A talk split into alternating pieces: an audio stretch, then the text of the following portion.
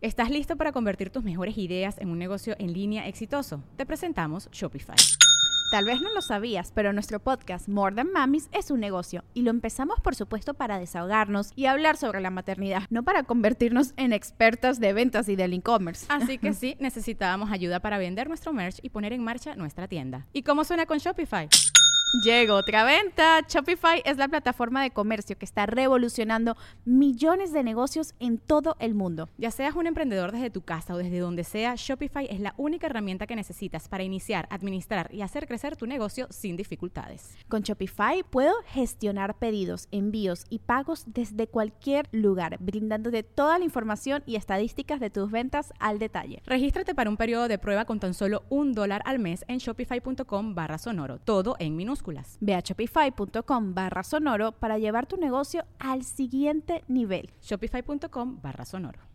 This episode is brought to you by Shopify. Whether you're selling a little or a lot, Shopify helps you do your thing, however you cha-ching. From the launch your online shop stage, all the way to the we just hit a million orders stage. No matter what stage you're in, Shopify's there to help you grow. Sign up for a $1 per month trial period at shopify.com slash special offer, all lowercase. That's shopify.com slash special offer. El episodio 92 es presentado por Oportunidad Royal, ingresos de primer mundo en México y América Latina. Para más información visita oportunidadroyal.com.mx. El podcast de Marco Antonio Regil es una producción de RGL Entertainment y todos sus derechos están reservados. Soy Marco Antonio Regil y los saludo en esta ocasión desde Monterrey, Nuevo León. Aquí estoy en un cafecito del Hotel Camino Real con alguien a quien hace tiempo tengo ganas de que sea parte de este podcast porque la he estado siguiendo en redes sociales y me encanta lo que comparte. Ella es emprendedora social, es conferencista y, oh, oh palabra controvertida, es feminista. Jessica Fernández. ¿Cómo estás, amiga? Bienvenida al programa. Hola, muy feliz, muy contenta de estar aquí contigo. Muchas gracias por la invitación. ¿eh? gracias a ti. Aquí nos estamos echando un, un, cafecito, se oyen platos, música, ambientes porque estamos en una, en una cafetería. Pero este tema, el podcast de hoy que le hemos decidido titular, el verdadero significado del feminismo. Es un tema que a mí en lo personal me importa mucho. Número uno, porque el 80% de la gente que nos escucha eh, son mujeres.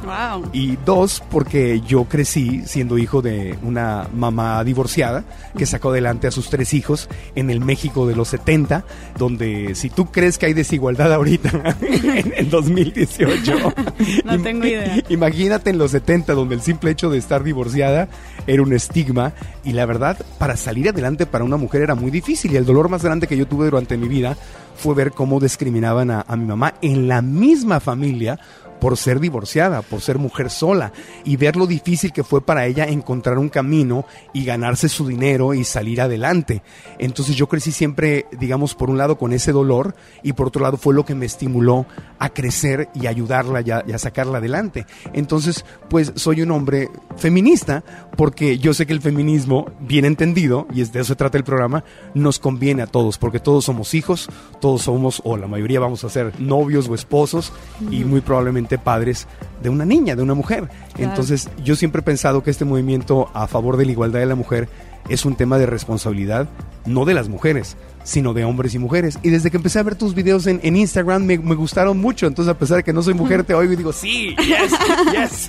Porque me acuerdo de mi mamá y yo siempre fui ese niño que estaba soñando con ayudar a su mamá y ahora que ya no está, pues conseguir ayudando no sé si ayudando, pero más bien empoderando a las mujeres. Así que es un gran gusto tenerte acá y admiro mucho lo que haces, pero cuéntame, ¿cómo empezaste? ¿Por qué empezaste a hablar con tanto corazón, con tanta fuerza sobre este tema? ¿Qué te motiva a ser feminista? Wow, pues mira, es una, es una pregunta muy grande. Estoy como que yendo en contra de la corriente desde que estoy chiquita. Ajá. Entonces, porque pues desde que tenía, me acuerdo que tenía cinco años en el kinder gané un concurso sobre qué quería ser de grande y yo puse que quería ser paleontóloga, arqueóloga, ecologista y bióloga.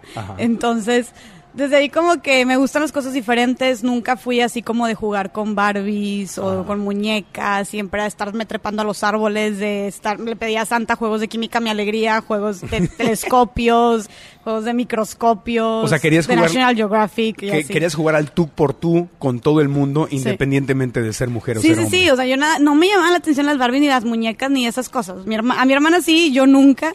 Y siempre andaba vestida con ropa camuflajeada, me encanta el camuflajeado. Todavía lo sigo vistiendo, un poquito más fashion. Pero sí, siempre te digo, como que iba un poco en contra de la corriente o de los roles de género, de cómo debe ser una niña chiquita, ¿no? Y de niña te sentías que la sociedad o tu familia te decía, hey, no, ¿por qué estás haciendo eso? Sé más femenina, sé más calladita, no digas eso. ¿Lo Pues sentías fíjate- a diferencia de los hombres? Fíjate que cuando estaba más chiquita, chiquita, no. Cuando empecé ya en la parte de la pubertad o de la adolescencia, sí me topo más con esto. La verdad es que mi mamá sí me repetía mucho de Jessica, este, ponte más femenina o Jessica. Yo también soy mucho de, a mí me encanta arreglarme, sí me gusta mucho, pero también Sí, soy eres, mucho de- eres muy femenina. Gracias. Me gusta mucho esa parte, pero también me gusta la parte como medio más ruda. Te digo, me gusta usar todavía, todavía camuflajeado, pantalones más aguados y todo. Y cuando pasaba eso, o a veces no me gusta maquillarme, a veces sí me encanta y estoy estoy super fashion y a veces que estoy en fachas y no me importa y no me pongo ni una gota de maquillaje. O sea, y muchas veces mi mamá sí me lo recriminaba como que, Jessica, ¿Cómo vas a salir a la calle sin aretes? O me, me decía, una mujer sin aretes no es mujer. Ah. Y cosas así. Mami, te quiero mucho. Pero sí, me decía ese tipo de comentarios o de que hay un- un- una pintadita o algo, ¿no? Entonces sí, sí llegué a tener como que ese tipo de comentarios. También siempre, sí, era muy contestona. Los hombres también. So- también soy mucho de cuidar, de, me gustan mucho los animales. Entonces ahí me desde que, no sé, si alguien mataba un animal la- eh, cuando estábamos chiquitos en el colegio, que si pisaban hormigas o mataban arañas o cosas así, ahí estaba yo peleándome con todo el mundo. Es como que siempre he sido muy contrera, se podría decir. Entonces, tal vez no básicamente la parte de feminismo y de estar promoviendo desde chiquita de que yo soy mujer y soy igual que los hombres. No, pero sí en general soy contreras. Entonces, desde ahí nace, ¿no? Como que esta semillita de dar la contra o cuestionarme cosas más bien, ir Sí. en contra de la corriente, mejor dicho.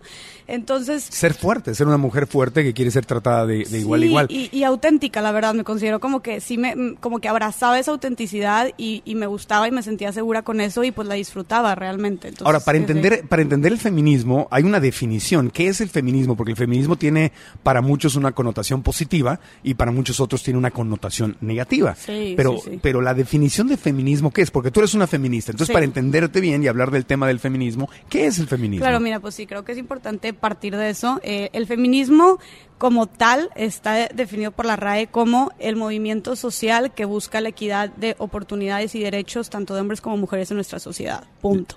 La Real Academia de la Lengua Española Así dice, es. repíteme la definición así para aprendérnosla porque es muy importante. Claro, es el movimiento social que busca la equidad de derechos y oportunidades de hombres y mujeres en nuestra sociedad. De hombres y mujeres. Ajá. O sea, el feminismo no es un momento que busca que las mujeres sean más que los hombres. Claro que no. ese es la- el error de la percepción. Exacto, exacto. Hay mucha, qué bueno que lo mencionas porque creo que hay mucha ignorancia respecto al tema. Hay como un estigma muy negativo en cuanto a esto. Ajá. Y creo que es importante informar a la gente sobre el verdadero significado del feminismo para que realmente la gente lo apruebe, lo promueva y lo practique porque realmente lo necesitamos. No solamente es importante, sino es algo necesario que la Claro. gente lo haga para realmente lograr un cambio en la sociedad.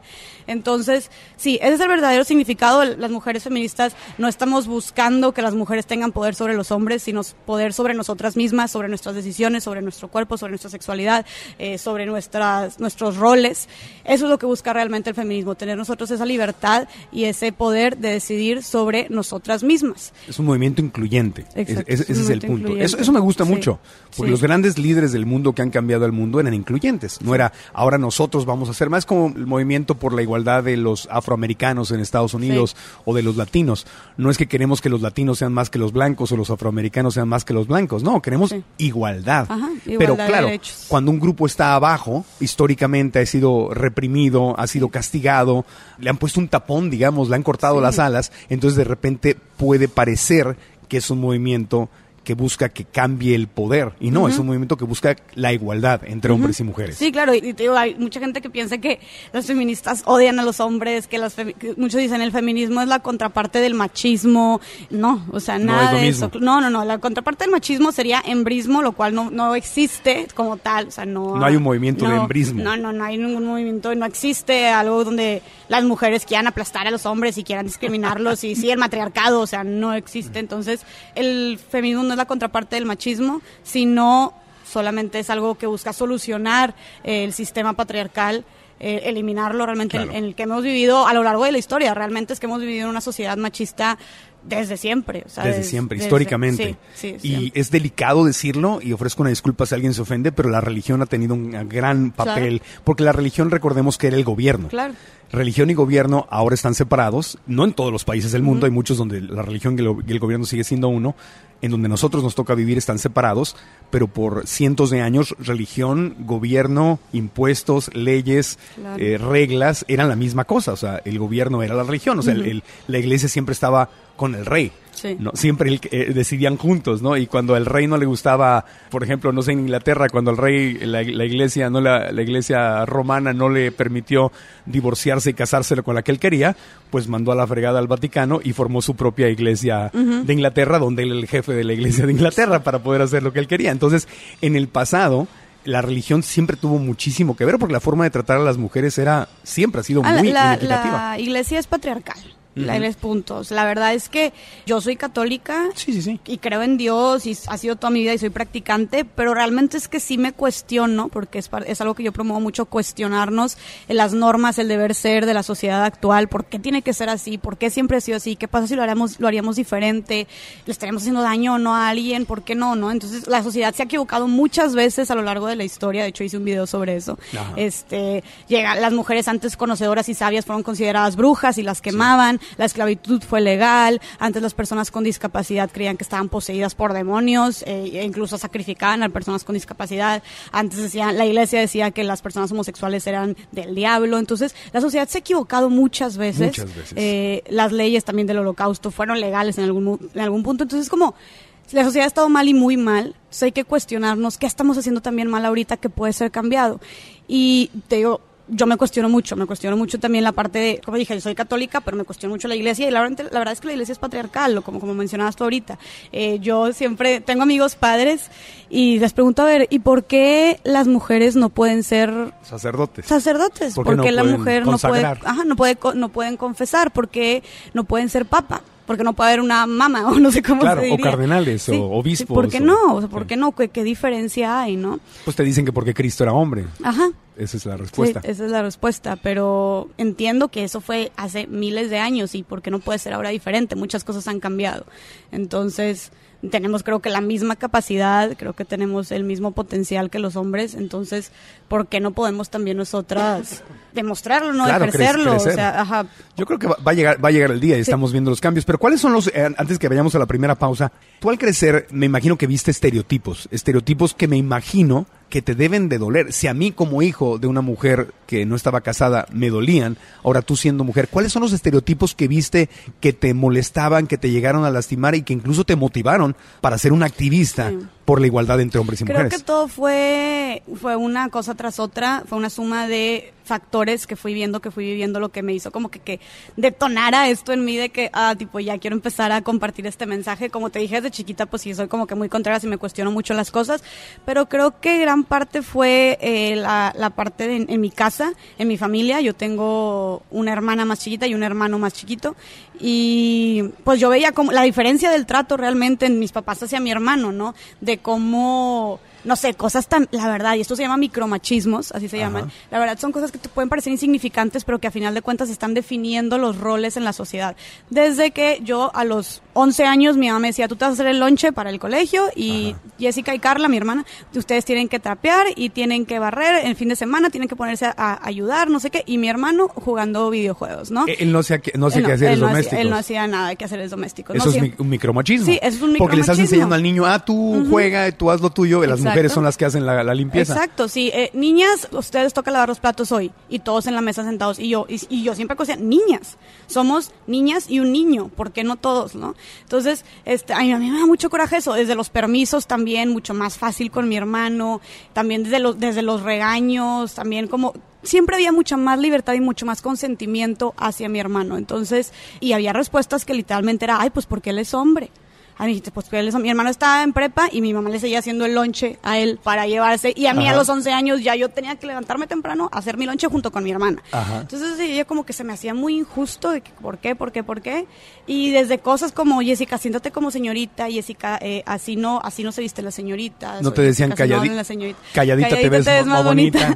no llegaron a ese punto a decírmelo, pero de hecho hay un video muy bueno que dice que se llama Calladita no te ves más bonita. Lo vi, lo vi, lo vi. Por eso lo dices, para que lo vean. Y vi el del micromachismo también. Sí, entonces como que la parte de mi casa fue algo también, yo viví una relación machista, tuve un novio que era extremadamente machista, la verdad es que sufrí mucho en esa relación, fue como algo muy tóxico y me trataba como si fuera su posesión realmente, entonces era muy celoso, muy controlador y realmente yo sí llegué a sentir, a bajar mucho la cabeza y a sentir que tenía como cierta autoridad sobre mí, ¿no? Entonces, todo eso también es machismo, ¿no? La parte eh, de la relación donde el hombre es el que controla y donde ve a la mujer como, en lugar de verla como su aliada, la ve como su posesión. Es que en muchos lugares del mundo, en muchos lugares del mundo todavía la mujer sigue siendo legalmente una posesión del hombre y lo, y lo fue en el pasado casi en casi en todos los lugares religiosos del mundo, donde la mujer era propiedad y bastaba que el hombre dijera, eh, me traicionó, fue infiel para que la apedrearan, ¿no? Claro, no, y, y de hecho eso también fue parte de porque fui, me, tocó ir de voluntaria a Kenia, África, en el 2017, me fui todo un verano, y ahí, justo eso que mencionas, fui a una, a una comunidad, una tribu de África, que se llama los Masai Mara, y wow, o sea, el, nivel de, de, machismo está impresionante. O sea, yo llegué y me estaban queriendo intercambiar por una cabra. Y así, ajá, así, así fue, así es como arreglan los matrimonios allá. Dicen, la flaquita, la flaquita, porque yo iba con un padre, ellos no entendía yo, me estaban traduciendo, la flaquita así por una cabra, aquí ah, con mi hijo. Que, que me, querían, darle una cabra al, padre, al padre con el que te llevaba el sacerdote para que tú te casaras con uno de la tribu. Ajá, con el hijo de la señora. Y así es como, me, platicaron que así es como se arreglan.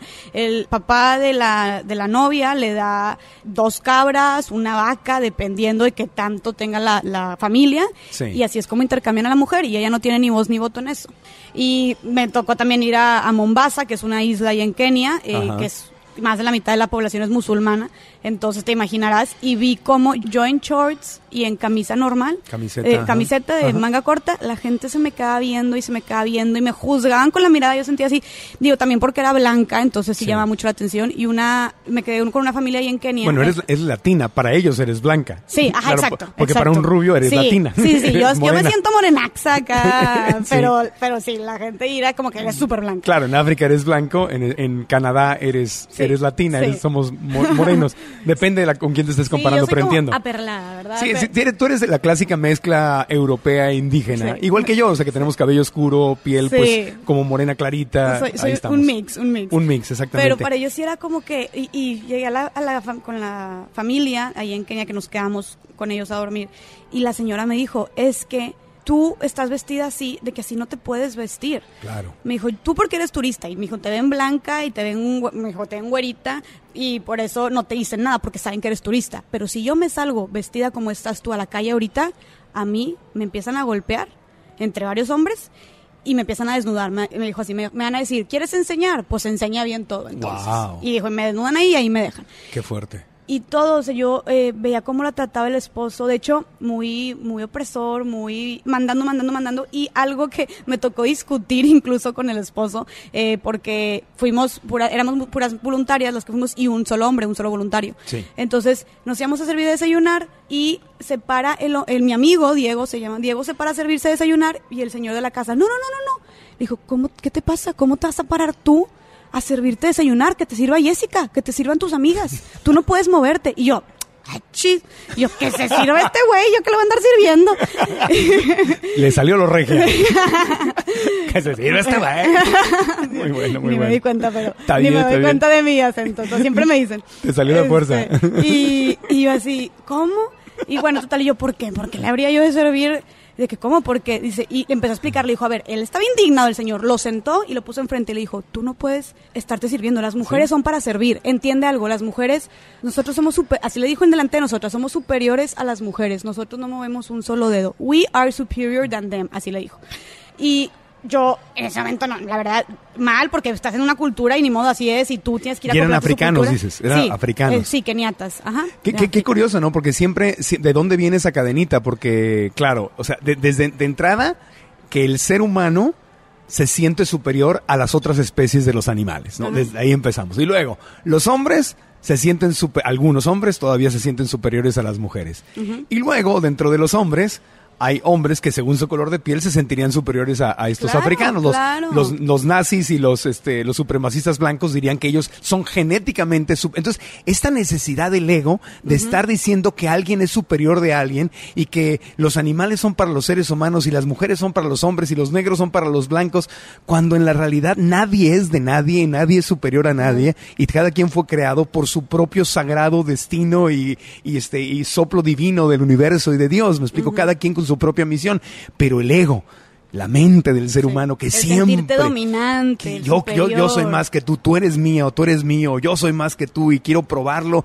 Tenemos una, una inseguridad dentro de nuestro sistema los seres humanos tan grande verdad porque de otra forma no habría esta necesidad de estarte probando superior a otra nacionalidad, a otra raza, a otro, a otro sexo, a otra religión, a otra preferencia. Claro. Es, es, muy fuerte. Vamos a una pausita. Es muy interesante, sí. Vamos a hacer una pausa. Hacemos una pausita, mi querida Jessica. Estamos en el primer segmento. Cuando regresemos, Jessica siempre habla del tema del amor propio, de la gran importancia del amor propio. Y digo, porque podríamos seguir hablando de los estereotipos y de, y de todo esto que duele, que lo sabemos, que existe en el mundo, existe en México, en Estados Unidos, en todas partes, la discriminación, el, el racismo, la opresión de la mujer. Pero quisiera que pasáramos en el siguiente segmento algo importante, que ya sabemos que ese es un problema y cómo y por qué hablas tanto del amor propio como una herramienta para la igualdad y el empoderamiento de la mujer. ¿Ok? Claro. Volvemos. Hola, soy Marco Antonio Regil, presentador de televisión y conferencista internacional. Quiero compartirte que tu estilo de vida puede comenzar a mejorar. Imagínate pasear con tu familia en un auto de lujo. Imagina convivir con tu familia en la casa de tus sueños. Imagina ser dueño de tu propio negocio, tener los ingresos que siempre has querido y poder manejar tu tiempo. Tu familia es lo más importante en la vida. ¿Qué esperas? Da el primer paso y aprovecha la oportunidad royal. Oportunidad Royal, ingresos de primer mundo en México. Para más información sobre la Oportunidad Royal en México y América Latina, visita oportunidadroyal.com.mx. Estás escuchando el podcast de Marco Antonio Regil. Continuamos con el verdadero significado del feminismo. Jessica Fernández, emprendedora social, conferencista y feminista, está con nosotros aquí en el podcast desde Monterrey tomando un cafecito en el Hotel Camino Real. Estamos muy, muy a gusto y nos estabas platicando de estos estereotipos de tu casa, de, de África, de las diferencias que viste, que me imagino que todo esto de alguna forma, porque aquí es donde tú ves la diferencia entre un activista, alguien que tiene corazón de activista y alguien que no, porque muchos vemos las injusticias. Pero un activista es aquel que dice, yo voy a hacer el cambio. Y voy en contra de esto, voy a cuestionar estas injusticias. Y tú sentiste ese llamado en tu corazón. Sí, sí, te digo, esta serie de mi familia, de la relación tóxica, de la, la ida a África, todo esto del darme cuenta de, de cómo las las injusticias, sentirme realmente o discriminada o oprimida y ver a otras personas también me hizo como que ah, de sentir ese corajito y esa tener esa iniciativa de querer hacer algo como que para compartir un mensaje de equidad, ¿no? Y también después de esto empezó a informarme más, a leer más, a escuchar podcasts, a ver videos sobre el, sobre el tema del feminismo, me empiezo a dar cuenta de muchísimas más injusticias, eh, de muchísima más desigualdad que hay en nuestro mundo y también en México y es cuando digo, wow, ya que estoy más metida, ya que estoy más informada, definitivamente hay mucho que hacer y eh, ahí es cuando decido empezar a dar un mensaje de empoderamiento y de feminismo. Y te felicito porque la gran mayor parte de la gente ve las cosas que están mal y como me dicen tanto a mí en las redes sociales, ay, ojalá que alguien haga algo. Ojalá que los seres humanos cambiáramos. Ojalá que los mexicanos entendieran. Ojalá. que alguien, ojalá que los estadounidenses cambiaran. ojalá, ¿no? Entonces yo en las conferencias siempre les digo, bueno, ¿y si ese alguien soy yo? ¿Y si ese alguien eres tú? Y eso es lo que define a un activista. Un activista es alguien que se pone activo, así de sencillo. Dice, veo algo que considero injusto, y me voy a activar. Y para eso hay que ser valiente, porque cuando te activas, me imagino que recibes críticas, ¿verdad? O sea, tú como feminista, me imagino que... ¿Quién te has recibido críticas en tu familia, amigos, de escuela, redes ah, sociales? Claro, de todo, todo, todo, todo. incluso mujeres, tú dirías, bueno, las mujeres no, o sea, peor casi casi, de mujeres echando un chorro y como decía Simón de Beauvoir, el opresor no sería tan fuerte si no tuviese cómplices entre sus propios oprimidos. El opresor no sería tan fuerte si no tuviera cómplices entre, sus, propios, mujeres, oprimidos. Está muy bueno. Sí, hay muchas mujeres que realmente están muy en contra de esto del feminismo. Eh, siento que también es mucho por lo que hablamos al principio, que es mucha falta de información y que no saben realmente cuál es el verdadero significado. Pero sí, definitivamente he tenido muchas críticas, pero bueno, pues es parte de, digo, y más están siendo un tema tan complicado y siendo un tema tan polémico, pero desde que entro a clase, porque yo sigo estudiando, desde que entro a clase y que el maestro, ay, que tú haces videos de feminismo, ay, eres feminista, ay, qué miedo, qué miedo. No, me dice, no, no, pues, no, lo mejor no te digo nada. Y yo, ay, porque, ay, lo me dicen, eres feminista, ¿y tienes novio? Y así, yo, ¿cómo? ¿Qué, ¿Por qué no habría de tener? Es que yo creo, yo creo, que está, desde el principio está mal entendido el significado de la palabra feminismo. Yo creo que mucha gente lo entiende como feminismo es quien está en contra de los hombres. Claro. Y lo que nos decías hace rato, no, es un movimiento por la igualdad entre hombres y mujeres. Es más, al contrario, necesitamos a los hombres. Obvio, y los hombres necesitamos a, Necesitamos que formen parte del movimiento. Si, si realmente queremos lograr un cambio social real, necesitamos que la otra mitad de la población también participe. Claro, que lo hagamos nuestro, no es un problema de las mujeres. Es un cambio, yo creo que realmente implica muchísimos cambios, pero yo creo que principalmente es un cambio cultural. Creo que también va a ser, creo que es algo lento porque es cambiar completamente la manera de pensar, la manera de educar, la cultura. Entonces, como es un cambio cultural, pues necesitamos que toda la población se forme parte de, se involucre. Y hay muchas también, hay muchas mujeres feministas que también dicen, no, los hombres no se pueden declarar feministas y los hombres, y, y si hay muchas mujeres más extremistas, que no estoy de acuerdo con muchos de, su, de sus pensamientos, que no necesitamos a los hombres y los hombres a un lado y déjenos, es nuestra lucha, es nuestro movimiento. A ver, los necesitamos, ¿por qué? Porque si realmente queremos hacer un cambio real en la sociedad, necesitamos que toda la población se involucre, como dije, ¿no? Que ambos géneros formen, formen parte. de esto. Bueno, ahora vamos a hablar del tema del amor propio, porque tú es un tema que obviamente te gusta mucho y Jessica me dijo, les quiero compartir tres puntos que las mujeres y hombres, ¿no? Podemos poner en práctica justamente para ser parte de este movimiento de igualdad entre hombres y, mujeres. Es la importancia del amor propio. ¿Por qué es importante el amarte a ti misma? Es, como muy básico, pero yo quiero que tú lo digas con tus palabras. Pues mira, yo creo que realmente el amor, como siempre digo, el amor para siempre, el amor propio. O sea, creo que puedo hablar yo mucho de empoderamiento, de mujeres líderes, de creer en nosotras, pero todo esto se empieza creyendo en ti misma, ¿no? Creyéndotela, queriéndote, porque puedes ir a un millón de conferencias, un millón de congresos, puedes leer un millón de libros, escuchar un chorro de podcast de motivación, de inspiración, pero si tú no te la crees, si no empieza de verdad, a empiezas a solucionar el problema desde raíz, que es queriéndote, amándote, cuidándote, creyendo en ti misma, creo que pues todo eso va a ser en vano. Entonces, creo que eres la única persona con la que vas a estar el resto de tu vida por, o sea, por seguro. Es tu única relación segura, sí. Es, tienes que ser tu mejor amigo, tienes que caerte bien, te tiene que gustar pasar tiempo contigo mismo, tienes que conocerte, o sea, realmente vas a estar contigo el resto de tu vida. Entonces, creo que es esto de amor propio y el vivir enamorados de nosotros eh, va a ser nuestro recorrido, nuestra vida mucho más amena, mucho más completa, mucho más digna. Entonces sí, sí, sí, es algo que yo promuevo muchísimo también en redes sociales. ¿Y, cómo ponemos en práctica el amor propio? ¿Cuáles son los tips que nos puedes dar para practicar ese amor propio? Para que no sea un concepto como, ah, el amor, qué bonito, corazón escupido y nubecitas de arcoíris y un, y un, este, ¿cómo se llama? Un eh, unicornio. unicornio. sino en la práctica. ¿Cómo llevo el amor propio en la práctica? Pues mira, creo que, uff, se puede hacer de muchísimas maneras. Yo algo así como que aterrizándolo a la hora, al hoy, los problemas de hoy. hoy. como estamos actualmente una de las de los grandes obstáculos que nos impide el desarrollar nuestro amor propio, el que nos hace sentirnos inconformes o deprimidas con nosotras mismas, es el estarnos constantemente comparando con otras personas. O sea, con otros estilos de vida, con otros cuerpos, con otras, ¿cómo se dice? Closets de la super fashion blogger. Entonces, como que creo que esta parte de dejar de compararnos es esencial y más ahorita en un mundo, estamos en un mundo digital y nosotros como seres humanos, seres de la vida digital, naturalmente eh, estamos todo el tiempo en las redes sociales. Creo que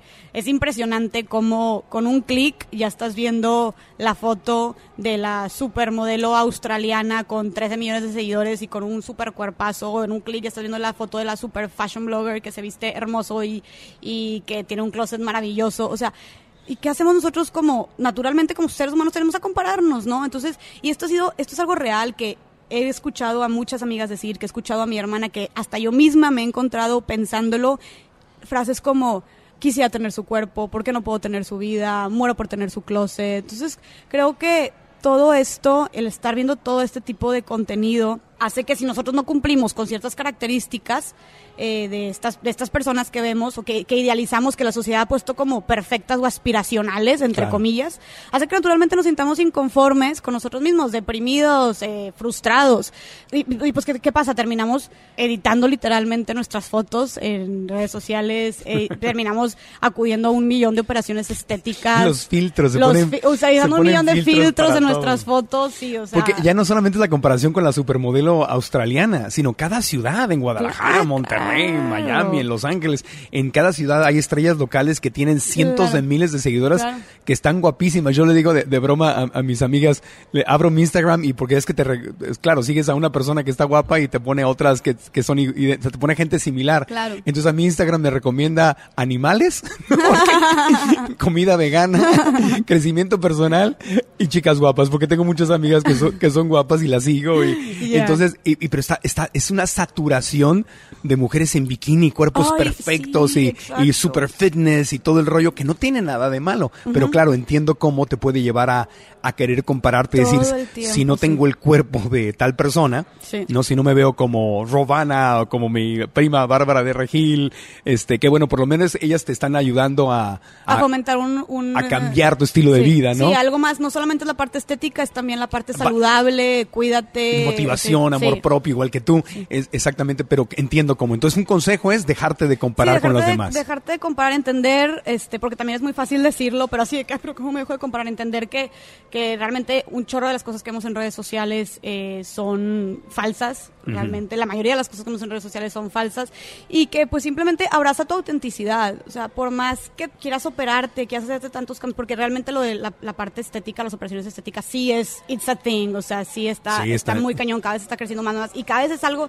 cada vez son cosas más absurdas, como pues ya, desde todo, tatuarte las cejas, todo, todo, todo, todo, el rollo. Entonces una es dejar de compararnos. Sí. ¿Y las, qué otro consejo nos puedes dar? Bueno, creo que esto va en parte y va de la mano con lo que digo de dejar de comprarnos en redes sociales, con lo que eres lo que consumes. Yo siempre digo, eres lo que consumes, entonces consumir contenido positivo, eh, realmente piensa en qué es, qué es lo que estás alimentando a tu mente, ¿no? La verdad es que yo antes seguía mucha, hay mucho contenido que me atrevo a decir, eh, se puede catalogar como basura en redes sociales, que realmente solamente nos hace sentirnos peor con nosotros mismos, o que realmente no chismes, ocio, o cosas que realmente no aportan nada a nuestro crecimiento y desarrollo personal. Creo que tenemos que ser muy selectivos con el contenido que compartimos o que consumimos. Yo, yo seguía muchas cuentas que realmente no me aportaban nada, que solamente aportaban la parte superficial o materialista.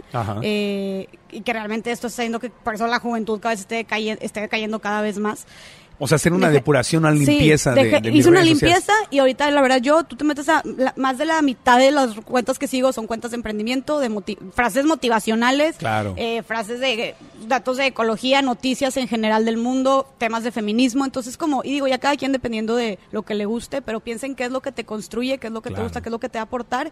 Y la persona que tú eduques ahorita, o sea, el contenido que tú del que tú alimentes a tu mente va a ser la persona que vas a ser dentro de dos años. Entonces piensa en qué estás alimentando a tu mente, ¿no? O sea, cuida mucho lo que consumes porque eres el promedio de, lo que te rodea. Y realmente nada más hemos estado migrando. Al principio era el periódico, luego fue la televisión, ahora son las redes sociales. Y realmente todo esto de los medios es una forma de crear cultura y conciencia en nosotros. Realmente sí nos vamos como adaptando eh, a lo que consumimos, entonces creo que es muy importante consumir contenido de valor y positivo. Muy bien, entonces cuidar con, cuidar mucho lo que lo que consumo. Y lo que más, el tercer consejo antes de irnos a la pausa. Invertir en nosotras. Eh, creo que invertir en nosotras es algo esencial. No solo, cuando digo amor propio, no solamente se trata de, sí, acepta tu cuerpo, acepta tu peso, acepta tu figura. Creo que también está, no solamente la parte estética, también es la parte espiritual, la parte eh, de salud, o sea, tu alimentación, también la, parte del ejercicio, la parte psicológica. Creo que invertir en nosotros, o sea, realmente invierte en ti, métete a las clases, o sea, las clases que más te, más te gustan, empieza un hobby que te motive mucho, lee libros que realmente te aporten. Aquí va también la parte de las cuentas de redes sociales, con, eh, consume contenido que te aporte, ve al psicólogo, también la parte, la parte psicológica es súper importante, invierte en ti, en tu salud mental, eh, tambibién en tu, la parte espiritual, realmente, independientemente de cuál sea tu religión, pero ten esa parte espiritual, medita, eh, ten un, coach espiritual, no sé, por ejemplo, a mí me encanta ir con padres, eh, digo que soy católica, me encanta ir con padres y hablar con padres y, y reflexionar y meditar, estar consciente de lo que siento, de lo que pienso, de mi vida. Creo que todo eso es lo que puede ayudarnos mucho también a, fomentar lo, que es el, lo que es el amor propio. Claro, cada quien tiene que buscar el tipo de, de, coach que le conviene, que te está reforzando en el camino que, quieres llevar y la lectura ayuda mucho. hoy, en día leer. La, lectura es buena. acabo de leer un libro que estuve recomendando por ahí en redes sociales y te lo recomiendo que se llama De hombres a dioses. En inglés se llama Sapiens o Sapiens y en español se llama De hombres claro, claro, ya sé cuál, ya sé cuál, sí. Yuval, Yuval es el autor, este, es un historiador que te habla de la historia del Homo sapiens, la historia del ser humano. Y ahí justamente habla de cómo se fueron creando estas diferencias entre los hombres y los animales, entre el hombre y la mujer, el, el, tema de poseer las cosas, el tema de sentirnos los, dueños y de, de, de, todo, que todo gira alrededor nuestro. Habla de muchas cosas, pero cuando lees ese libro y entiendes, incluso te habla del origen de la religión, cómo se formaron las religiones, por qué se formaron las religiones, entiendes todo de una forma muy especial. Y a los que les gusta la igualdad de animales entre razas, hombres y mujeres, ese es un libro que no voy a decir que es fácil de leer, no es para cualquiera porque es un libro gordito, este, intenso, fuerte, con mucha información, pero si quieres entender realmente la historia del, ser humano, él, es un doctor en, historia y es un conferencista internacional súper reconocido y controvertido porque dice cosas muy fuertes, es un libro que yo siento que por lo menos hay que leer y, discutir, así que te lo, te lo recomiendo. Sí, y no eres el primero que me lo recomienda, ya hay muchos que me lo recomiendan, entonces definitivamente habrá que leerlo. Sí, se llama De, de hombres a dioses en español y en inglés es sapiens o sapiens, como, lo quieran, como lo quieran pronunciar. Y eso es, porque para mí es algo, algo que me enseñó mi mamá, mi mamá leía mucho, fíjate, mi mamá se la pasó toda su vida trabajando, sacando adelante a, tres niños, a tres hombres éramos nosotros, a nosotros en la casa sí nos ponían a, hacer quehaceras porque no había ninguna mujer, entonces nosotros éramos, éramos los que hacíamos todo. Ni modo no, hay de otra. Lavábamos trastes, aspirábamos, sacudíamos y le ayudábamos, pero algo que nos enseñó a los tres fue a leer, el hábito de la lectura. Y ella, a pesar de que nunca tuvo el dinero para viajar mucho, ni para hacer un doctorado, una maestría, tú hablabas con ella y la escuchabas en sus conferencias porque era conferencista mi mamá parecía que había viajado el mundo entero y viajaba a través de los libros, pero siempre estaba leyendo, siempre estaba leyendo y es algo que me heredó y no sabes cómo se lo agradezco. Me lo enseñó desde niño, me decía, agarra un libro de algo que te guste, ¿qué te gusta? Tal tema, agarra ese tema, no importa cuál sea, pero toma un libro y léelo. Y una vez que le tomas el sabor a la lectura, como tú lo sabes, es algo que se te queda para siempre y si hace una enorme diferencia en la forma en que ves la vida. De todo y en la forma en la que hablas y es una persona mucho más culta y todo. O sea, realmente sí se ve una diferencia. Una persona que lee que no. bueno, yo sí me siento muy, yo empecé a leer mucho y me, sí me siento diferente, pienso diferente, hablo diferente a cuando antes de leer y no. Entonces es algo creo que eso es, la, lectura es un punto muy, muy fuerte. Un, un, muy, un muy buen libro que leí, que luego lo hicieron película, que fue una novela, pero ah, como aprendí fue el de Memorias de una geisha. No sé si lo... Mm, lo he escuchado, pero no lo he leído. Lo hicieron película y la película estaba buena, pero el libro era, era maravilloso y habla justamente... Es una novela, pero basada en una forma de vida. Entonces, aunque es una novela, la forma y el estilo de vida y lo que hacían es verdad. Entonces aprendí y era de cómo la novela empieza de cómo los papás venden a sus dos hijas y una se va para geisha porque es la más bonita y otra la ponen de prostituta. Y las venden y, y, le sigue la vida a la geisha. Y esta pobre, las dos viven un infierno horrible. Y como la mujer era, era un objeto en el, en el viejo Japón, ¿no? en, en, Kioto, ¿no? Y cómo servían el té y la ceremonia, y cómo las, las preparaban para servir a los hombres, o sea, hablando de, de, machismo y, y, yo lo leía y era, y era un horror, o sea, hasta dormían así derechitas y con una tabla en la cabeza para que no, se les moviera el cabello y el maquillaje y el arte de la seducción todo como un objeto para los hombres. Es otro libro que a cualquier feminista le puede gustar esa mucho. Esa parte también es, es, muy, muy interesante. O sea, creo que ahí también podemos sacar otro podcast completo de cómo vivían antes las mujeres. Antes, y bueno, me atrevo a decir que, que eso todavía pasa en muchas culturas asiáticas y africanas. ahí el machismo está en todo su esplendor. En todo su esplendor. De hecho, algo que, que me faltó agregar que cuando fui allá fue que eh, allá a Kenia, que en Mombasa las mujeres están todas cubiertas, porque como te dijeron, la mayoría de las eran musulmanes, están todas cubiertas y hacían túnicas y nada más se les veía la cara, a unas nada más la cara así de que... Los ojos. Sí, o sea, no sé si veían las facciones, los ojos, la nariz y la boca, ahí era si estaba soltera. O sea, sí. podías enseñar la cara. Pero si estabas casada, no, nada más estaba descubierto los ojos. Todo lo demás no. y un calor que no te puedo explicar. Entonces, así, casada, nada más puedes enseñar los ojos y no te lo puedes quitar hasta que llegues a tu casa. Y si llegabas a tu casa y tu marido estaba platicando con amigos o así, ah, no te esperas. Hasta que no haya nadie más que tu marido te lo podías quitar, me lo explicaron. Y ya si estabas solterona, pues podrías enseñar más, ponle tú así, coquetearle más y podías enseñar nariz y boca. La, boquita la puedes enseñar. No, no, qué horrible. Nos reímos, pero es una risa no de burla, sino de horror, de verdad, de, como risa de, de, nervios, de que eso exista. Que hacemos una pausita en el tercer y último segmento del programa. Vamos a hablar del tema de cómo podernos equilibrar, Jessica, porque si bien hay este movimiento de feminismo bien entendido es de igualdad, también nos podemos pasar de la raya y hay muchas mujeres que sí se pasan de la raya. ¿Y cómo encontrar este equilibrio entre, entre el hombre y la mujer y no ser una, no ser una, ¿cómo llaman? Feminazis, les llaman a las, que son así como las activistas que odian a los hombres y, realmente no le están ayudando al movimiento feminista. ¿Cómo encontrar ese equilibrio? ¿Te parece? ¿Hablamos de eso? Bueno, volvemos después de la pausa. Hola, soy Marco Antonio Regil, presentador de televisión y conferencista internacional. Quiero compartirte que tu estilo de vida puede comenzar a mejorar. Imagínate pasear con tu familia en un auto de lujo. Imagina convivir con tu familia en la casa de tus sueños. Imagina ser dueño de tu propio negocio, tener los ingresos que siempre has querido y poder manejar tu tiempo. Tu familia es lo más importante en la vida. ¿Qué esperas? Da el primer paso y aprovecha la oportunidad royal. Oportunidad Royal, ingresos de primer mundo en México. Para más información sobre la Oportunidad Royal en México y América Latina, visita oportunidadroyal.com.mx. Estás escuchando el podcast de Marco Antonio Regil. Continuamos con Jessica Fernández, emprendedora social, conferencista, feminista, no feminazi, feminista, hablando hoy de la importancia eh, del verdadero significado del feminismo y la importancia para hombres y mujeres de esta, de esta igualdad. Pero Jessica, para cerrar el, el programa, quiero que me des los consejos con base en tu experiencia y como una feminista, porque es una mujer muy inteligente y llena de amor y por eso me gusta ver tus videos en, Instagram y en, YouTube. Eh, ¿Cómo poder encontrar ese equilibrio y no, no pasar de feminista a feminazi, ¿no? Que la feminazi sería la, la, extremista que odia a los hombres, las mujeres somos mejores, fuera los hombres, no nos ayuden, no nos abran la puerta, no nos den flores. Fuchi. Fuchi. Fuchi. Pues mira, de hecho, este, tengo un video que se llama No me digas feminazi.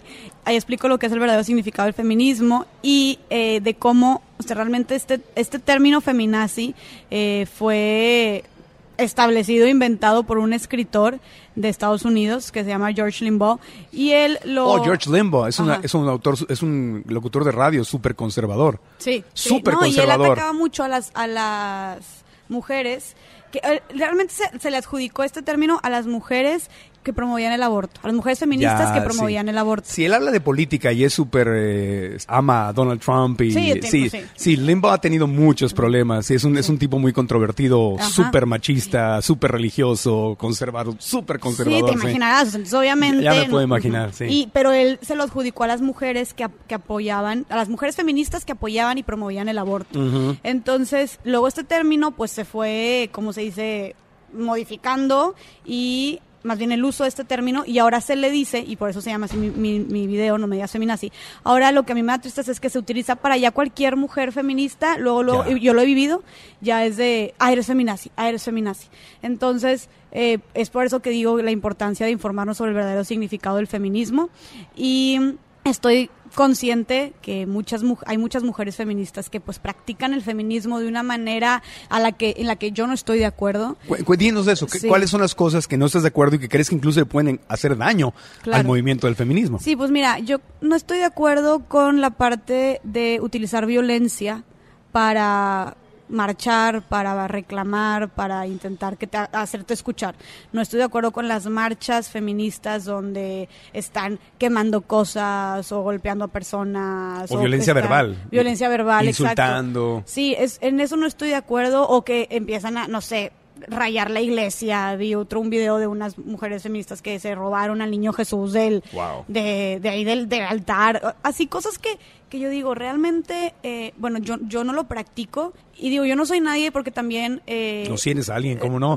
bueno, no, es que no, lo No soy nadie hay, que para... hay que borrar esa frase. más bien completarla. No soy nadie para juzgar a las ah. personas y decirles como cómo vivir su feminismo. Simplemente puedo decir que yo no lo practico de esa manera y yo pienso, en mi opinión, eh, creo que no es la manera más inteligente de hacerlo porque no puedes estar tú exigiendo eliminar, erradicar la violencia hacia la mujer con violencia. Con violencia, exacto. Entonces tú no puedes estar exigiendo respeto si tú no estás respetando, no podemos exigir algo que no estamos dispuestos a dar. Entonces creo que este tipo de prácticas nada más como sesgan lo que realmente estamos buscando, confunden a la gente y hacen que realmente empiece la gente a tabuizar o a estigmatizar de manera negativa un movimiento tan importante y tan necesario como lo es el feminismo. Claro, le hacen daño, le hacen daño al movimiento feminista, porque te empiezan a ver como una fanática. Sí, exacto, exacto. Y digo, estoy de acuerdo con las marchas y estoy de acuerdo con, con protestar y salir y, y hacerlo con fuerza y con valentía y todo, pero creo que hay un punto en el que sí hay una línea, eh, hay un límite y cruzarlo donde ya estás, y para mí cruzarlo es ya faltar el respeto o utilizar violencia, eso no va, bueno, al menos con mis creencias y con el feminismo en general no va con eso, ¿no? Porque estás buscando equidad, estás buscando que nos respeten, estás buscando paz, estás buscando que se cumplan los derechos y no lo estás cumpliendo tú. Entonces, quiero como que sí aprovechar para hacer este como que dejar esto claro, no todas las feministas practican el feminismo de esa manera, de hecho hay muchísimos tipos de feminismo, entonces... Tú eres pacífica. Eh, sí, puede decirse feminista interseccional. Que, interseccional, ¿qué es eso? Que estoy, no solamente veo por el feminismo de las mujeres blancas, porque así empezó primero, el feminismo de las mujeres blancas y, eh, como se dice, heterosexuales, sino también por las mujeres, como se dice, las mujeres homosexuales, también veo por las mujeres, los derechos de las mujeres negras o de las mujeres indígenas. Exacto, es un, es, un, feminismo más incluyente, ese, es el feminismo interseccional. Pero pues sí, como dicen, hay más eh, feministas más extremistas o radicales, etcétera, que bueno, tendrán sus maneras de, reclamar y de protestar. Simplemente yo no voy con, yo no voy de acuerdo a eso. Y hay muchos feministas que como yo también no lo practican de esa manera. Entonces, hay muchos tipos, yo no voy a decirles cómo hacerlo, cómo no hacerlo, pero no todo el feminismo es así. Lo que resuena en tu corazón, lo que tú promueves es un feminismo pacífico. Yo te entiendo perfecto porque como un amante de los animales y activista por los derechos de los animales, eh, además de la igualdad con las mujeres, todo esto, lo vemos en el movimiento del veganismo, lo hemos hablado en otros podcasts. Hay gente que le, nosotros les decimos como broma la policía vegana, ¿no? Que es este vegano enojado que tiene una causa justa, ojo, muy justa, igual que las, las feministas agresivas, tienen una causa muy justa, pero se manifiestan con violencia, con la misma violencia que estamos queriendo terminar. Entonces es exactamente lo que estamos diciendo. Si vemos, por ejemplo, la historia de Estados Unidos, pues tenías a Malcolm X, que fue un, eh, luchador por los derechos civiles de los afroamericanos y era agresivo. Y ves a un Martin Luther King, que era un hombre de Dios, de, paz, de amor incluyente, era pacífico. Los dos lucharon, los dos tenían una buena causa, pero eran, eran formas muy distintas de manifestarse. Entonces cualquier movimiento lo puedes tomar desde un lado de violencia, desde tu ego, desde el coraje, desde el odio a lo que está pasando y volverte esa, esa persona extremista, fanática y violenta que quiere terminar con la violencia, con más violencia, o puedes hacerlo desde tu centro, desde tu amor, desde Dios, desde lo sagrado y, hacer, y así como Cristo, ¿no? Tú que eres católica, así como Cristo que era un activista pacifista, amoroso, compasivo, puedes cambiar al mundo desde el amor. Entonces hay dos formas de aproximarnos al, activismo. Y, realmente yo creo que este mucho está en el medio en cómo lo en cómo lo lo promueves, pero nada más como que dejando claro eso del término el término feminazi, que es el nazi, o sea, el nazi las nazis eran, unas personas que iban completamente en contra de los derechos humanos, que literalmente estaban, eran personas asesinas, que buscaban todo menos la paz. Y el feminismo busca lo contrario, busca que se cumplan los derechos humanos, buscan la equidad, buscan la paz, buscan, como se dice, el amor, la igualdad. Entonces, es muy irónico que le llames a una persona feminazi que lo único que hace es querer realmente la paz y la equidad en el mundo, que se cumplan los derechos humanos, que es todo lo contrario que sean los nazis. Entonces, estoy súper en desacuerdo con que se utilice el término, feminazi para, para identificar a a una persona feminista.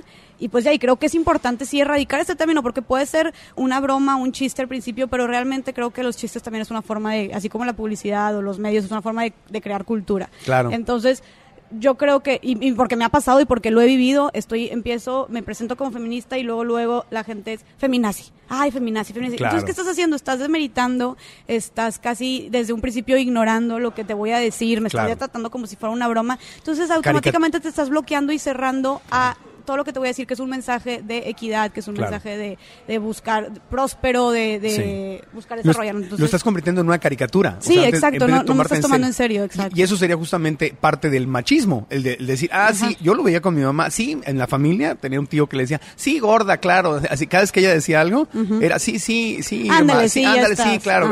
Pero lo, y lo que yo lo sabía, lo entendía perfectamente, lo que venía detrás de eso era, tú eres mujer, tú qué sabes, tú no estás casada, tú qué sabes de esto, tú no eres, este, tú no tienes dinero, tú qué sabes de esto, o sea, una serie de discriminaciones y a mí me daba un coraje, me, ardía porque amaba con todo mi corazón a mi mamá y, no sabes cómo me dolía ver, ver esa discriminación. Sí, que a mí me digan femina, ay, desde ahí yo estoy, yo me siento así, siento como si me estuvieras diciendo, ay, ándale, ay, como que lo que me vas a decir es broma, es un chiste, y pues no.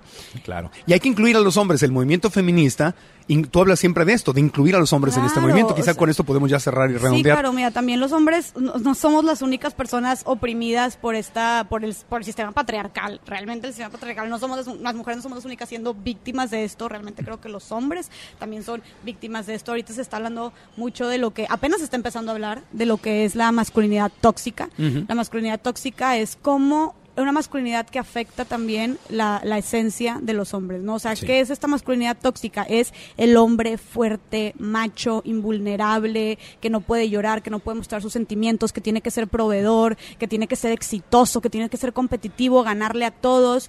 Aquí se, eh, un ejemplo es la, las frases, de, hecho tengo un video también sobre esto, las frases de eh, no eh, eres una niña, no seas nena, no seas maricón, no seas chillón, lloras como niña. Sí, los hombres no lloran. Sí, los hombres no lloran que ser proveedor, tienes que salir, tienes que mantener tú a toda una familia, tienes que salir, e invitar a la chava, a, tu pareja, todo, tú tienes que pagarle la cena, tú tienes que pasar por ella, tú tienes que ser caballeroso, tú tienes que ser la cabeza de familia.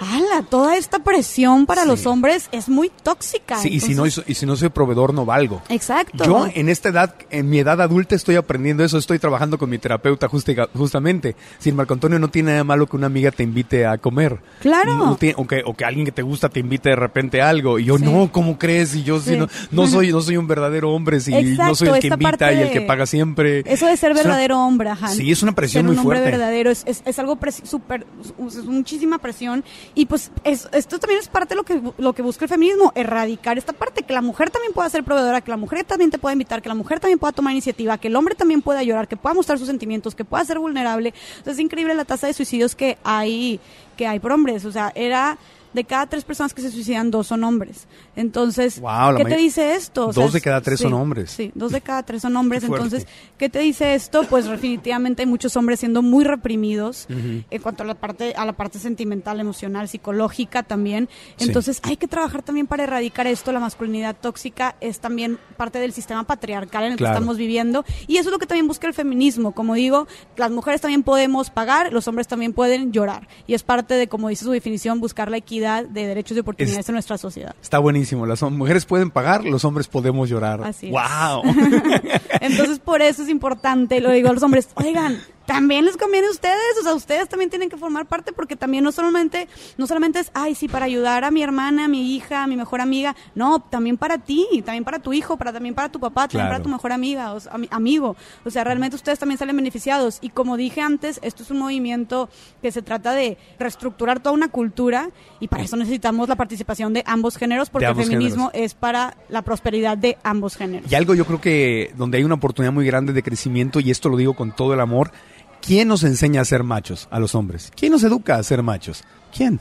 Piénsalo. ¿Quién, quién, quién, quién nos educa? Pues tus papás. Sí, pero básicamente tu mamá. Ah. O sea, yo lo que tuve de macho o tenga yo de macho que todavía, porque he hecho, he hecho una limpia y una transformación en mi vida, mi mamá era una mujer empoderada, fuerte, eh, echada para adelante, trabajadora, este, que además empoderaba a otras mujeres. Yo crecí rodeado de mujeres poderosas y trabajadoras, pero cuando mi mamá me hablaba, y ese puede ser tema para otro podcast, pero ya como para cerrar y dejar este pensamiento ahí, mi mamá cuando me preparaba para buscar a, a una novia o a la que iba a ser mi esposa, mi mamá era súper machista, aunque ella no era una mujer calladita y dulce y así hacendosita. Ella en su mente creía que lo mejor que yo podía encontrar era una mujer así y me metió una bola de, de, prejuicios y cositas en la cabeza que hoy en día entiendo que eran como machistas. Ay, no, viste, ¿viste cómo se viste? No, pues así no se viste. Una niña, una niña, este... Una niña bien. Ella no decía bien, pero decía una niña decente no se viste así. Una... Señorita. una señorita, ajá, exactamente. Uy, no, y esa quién sabe, con, o sea, y lo digo con todo el amor para mi mamita que en paz descanse, lo, lo, digo con amor porque no era su culpa, así la educaron a ella también, ¿me explico? Claro. Pero sí dice, uy, imagínate, no, esa, quién sabe con cuántos habrá costado. Ella, o sea, los traumas de machismo me lo sembró ella. Ella que era una mujer empoderada. Entonces ella no lo hacía no estaba consciente de lo que hacía. Pero yo el mensaje que le doy siempre a las mujeres cuando hablamos de estos temas es cuidado, porque ustedes son mamás y cuando ustedes están educando a un niño, no tienen toda la responsabilidad, obviamente, pero ojo, porque a veces, en algunas ocasiones, son las mismas mujeres las que crean a los machitos Ah, desde que estamos chiquitos y eso nos provoca sufrimientos horribles a los hombres también, como bien lo dices, Sí. de celos, de inseguridad. Tengo que casarme con una virgen y tengo que ser una buena niña y si habla fuerte, ay no, qué miedo, tiene que ser así como Blancanieves. No, espérame, pues Blancanieves Claro. no existe. Un tema, de, No un tema de existe. reflexión. No, y, y también algo, algo también importante de recalcar es que también los hombres homosexuales y transexuales Ajá. también viven una presión enorme por esta masculinidad tóxica, por no cumplir con este estereotipo de machito, de hombre fuerte eh, y masculino. Entonces también la tasa de suicidios de homosexuales y transexuales es Altísima, sí. altísima. Y también o muchos simplemente nunca salen porque no se atreven a enfrentarse al mundo patriarcal que los va a señalar y que los va a juzgar de manera súper fuerte entonces es muy importante creo que la parte de que tú como tú dijiste ahorita la educación eduquemos a nuestros hijos a nuestras hijas de manera diferente eduquémonos en la eduquémoslos en la equidad en el respeto en la aceptación en la autenticidad. Entonces creo que todo como dije es, es un cambio de cultura y para esto es un cambio de educación Claro. entonces eduquemos a nuestros niños y nuestras niñas de manera De diferente. manera diferente. Eh, acabar con el, lo que se me queda es que acabar con el machismo tóxico es una responsabilidad de hombres y mujeres. así es. Y el feminismo, que es finalmente un movimiento que busca la igualdad entre hombres y mujeres, es un asunto también de hombres y de mujeres. Así es. No es de, no es de un sexo o el otro, es todos juntos queremos crear un mundo más Ah, amoroso e igual. Exacto, a final de cuentas todo esto, el objetivo final es crear un mundo mejor y para crear un mundo mejor, pues es para todos y es tarea de todos. Y tú lo estás creando, estás creando, este, nos despedimos, pero estás creando tu canal de YouTube donde estás haciendo videos, estás Así en. Instagram, ¿qué más estás haciendo? Conferencias, te veo súper activa dando conferencias. Estoy dando conferencias sobre mi experiencia en el emprendimiento social, estoy por empezar mi conferencia sobre empoderamiento de la mujer, estoy haciendo contenido en redes sociales con estos temas que ya platicamos, donde hay reflexiones, videos, ilustraciones, frases, etcétera, sobre empoderamiento de la mujer, amor propio y feminismo. Tengo una fundación que se empecé una fundación que se llama Give Hope México, donde ofrecemos eh, donde, perdón, eh, vendemos playeras con diseños de causas sociales y apoyamos a diferentes causas. La- nuestro principal proyecto es de un orfanato en Kenia, en África, a donde me tocó ir de voluntaria. Eh, llevamos ya tres años apoyando económicamente a este orfanato por medio de la venta de playeras con diseños de niños del orfanato, son diseños originales de los niños del orfanato. También tengo mi marca de ropa que se llama Polana. Wow. Eh, esta es una marca donde ofrecemos la personalización de todo tipo de prendas, sudaderas, gorras, etcétera. Manejamos todas las técnicas de impresión y bordado. Ay, aprovechando aquí la publicidad, ¿verdad? Este, y. mm, Toda una emprendedora, pero con, con temas sociales. Sí. Ah, y mi conferencia es, es en base a eso también. O sea, mi conferencia, aparte de la parte de empoderamiento de la mujer, es también mi experiencia en el emprendimiento social, mi experiencia como voluntaria y misionera, porque siempre he ido, me he ido desde que tengo memoria, me voy de voluntaria y misionera, me encanta irme de misiones. Y pues al final cierro eh, mi conferencia con un mensaje eh, invitando a los jóvenes a tener una iniciativa altruista, involucrarse en proyectos sociales y hacer lo que puedan con lo que tengan para ayudar a este mundo. Ser el cambio que quiero ver en el mundo, Así como decía Gandhi. Entonces, en Instagram y en Facebook te pueden encontrar como Jessica, FDZG. eh, Jessica, con doble S, Jessica FDZG en Instagram y en Facebook, y en tu nuevo canal de YouTube como Jessica Fernández. Jessica Fernández. Perfectamente. ¿Tú tienes un sitio de internet aparte? ¿O No, por ahora no. Por estamos, ahora no. estamos trabajando en eso. Entre varios, se vienen, se vienen muy buenos proyectos este año, así que pues los invito a seguirme en mis redes sociales para que estén al tanto de todo. Y espero que regreses al podcast porque hay- de aquí se derivan muchos Uf, otros temas, sí. pero como que fue buen tema de entrada y te agradezco mucho eh, que hayas venido aquí al podcast. Te, te admiro, te admiro, soy un hombre hombre que admira a una mujer feminista como tú y me da gusto lo que estás haciendo y en lo que yo pueda ayudar y servir para poder seguir llevando este mensaje. Aquí tienes siempre las puertas abiertas. Muchas gracias Marco a ti por tu invitación y por esta iniciativa de compartir este tipo de mensajes tan importantes y variados, que he escuchado tus podcasts tan variados que realmente creo que le aportan mucho a la gente. Gracias, muchas gracias. Así cerramos este episodio amigos. Sigan a Jessica en sus redes sociales y el podcast como ustedes saben vive en marcoantonioregil.com. Ahí pueden ir e inscribirse para que sean parte del boletín semanal donde les informamos siempre de eventos, eh, descuentos especiales para estos eventos y otro tipo de actividades y planes muy interesantes que tenemos para ustedes.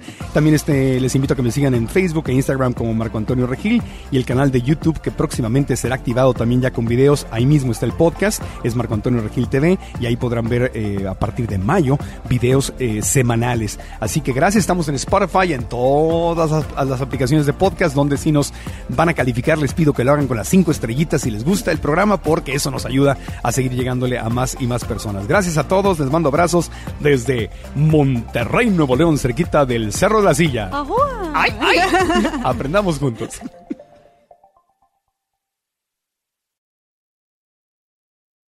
¿Estás listo para convertir tus mejores ideas en un negocio en línea exitoso? Te presentamos Shopify.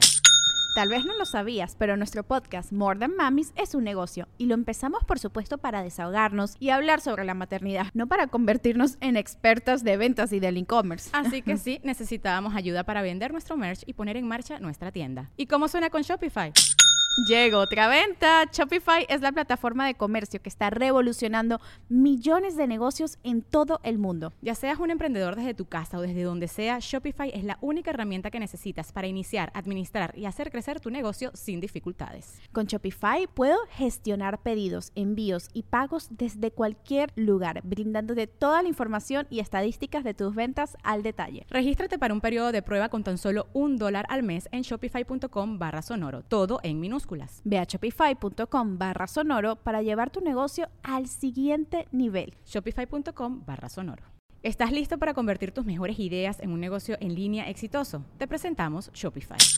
Tal vez no lo sabías, pero nuestro podcast More Than Mamis es un negocio y lo empezamos por supuesto para desahogarnos y hablar sobre la maternidad, no para convertirnos en expertas de ventas y del e-commerce. Así que sí, necesitábamos ayuda para vender nuestro merch y poner en marcha nuestra tienda. ¿Y cómo suena con Shopify? Llega otra venta. Shopify es la plataforma de comercio que está revolucionando millones de negocios en todo el mundo. Ya seas un emprendedor desde tu casa o desde donde sea, Shopify es la única herramienta que necesitas para iniciar, administrar y hacer crecer tu negocio sin dificultades. Con Shopify puedo gestionar pedidos, envíos y pagos desde cualquier lugar, brindándote toda la información y estadísticas de tus ventas al detalle. Regístrate para un periodo de prueba con tan solo un dólar al mes en shopify.com barra sonoro, todo en minúsculas Ve a shopify.com barra sonoro para llevar tu negocio al siguiente nivel. Shopify.com barra sonoro. Step into the world of power, loyalty, and luck. I'm gonna make him an offer he can't refuse. With family, cannolis, and spins mean everything. Now, you wanna get mixed up in the family business. Introducing The Godfather at ChumbaCasino.com. Test your luck in the shadowy world of the Godfather slot. Someday, I will call upon you to do a service for me. Play the Godfather, now at Chumpacasino.com. Welcome to the family. No purchase necessary. VGW Group. Void where prohibited by law. 18 plus. Terms and conditions apply. Hola, buenos días, mi pana. Buenos días, bienvenido a Sherwin Williams. ¡Ey! ¿Qué onda, compadre? ¿Qué onda? Ya tengo lista la pintura que ordenaste en el ProPlus app. Con más de 6.000 representantes en nuestras tiendas listos para atenderte en tu idioma y beneficios para contratistas que encontrarás en aliadopro.com. En Sherwin Williams somos el aliado del PRO.